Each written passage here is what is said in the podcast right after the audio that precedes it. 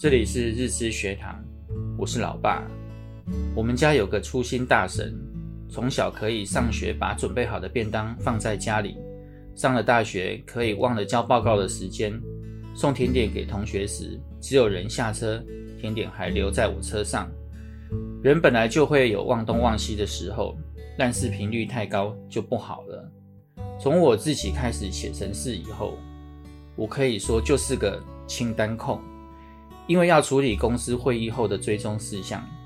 还好那时候我可以用电脑轻松满足列清单的功能，离开电脑就会随身带着笔记本，随时记录该完成事项，一定要写上完成日期及时间，之后再一笔一笔的登入电脑，就不怕粗心忘记了。在我看来，凡是列清单不仅可以改变粗心的坏毛病，还可以让自己的头脑空出来，思考更重要的事情。虽然列清单看起来有点笨，有点麻烦，若真的能养成，也是个好习惯。你会发现，这是一个强而有力的工具，比起你认为好记性要强得多。工具一直都在，但人的记性会随着年龄增长而减弱。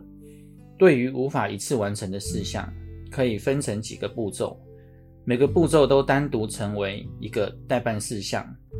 如果是要与别人共同完成的事项，也应该把合作的人列入清单之中。以前我会把工作及私人事项分开，现在就都放在一起。我会把生活上例行的事项列入清单中，以防漏掉。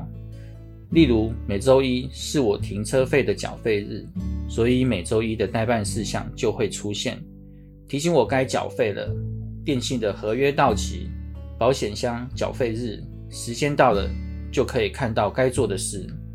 现在人手一支手机，已经不需要再用手写行事历了，可以用手机就直接把所有的事项记录下来。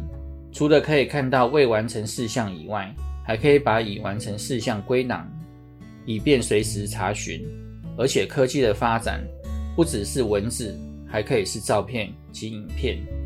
当你累积的这些事项的内容，每次再去看看这些记录，心情会莫名的变好，还会有满满的成就感。开始去列自己的清单吧，希望对你们有帮助。我们下回见，拜拜。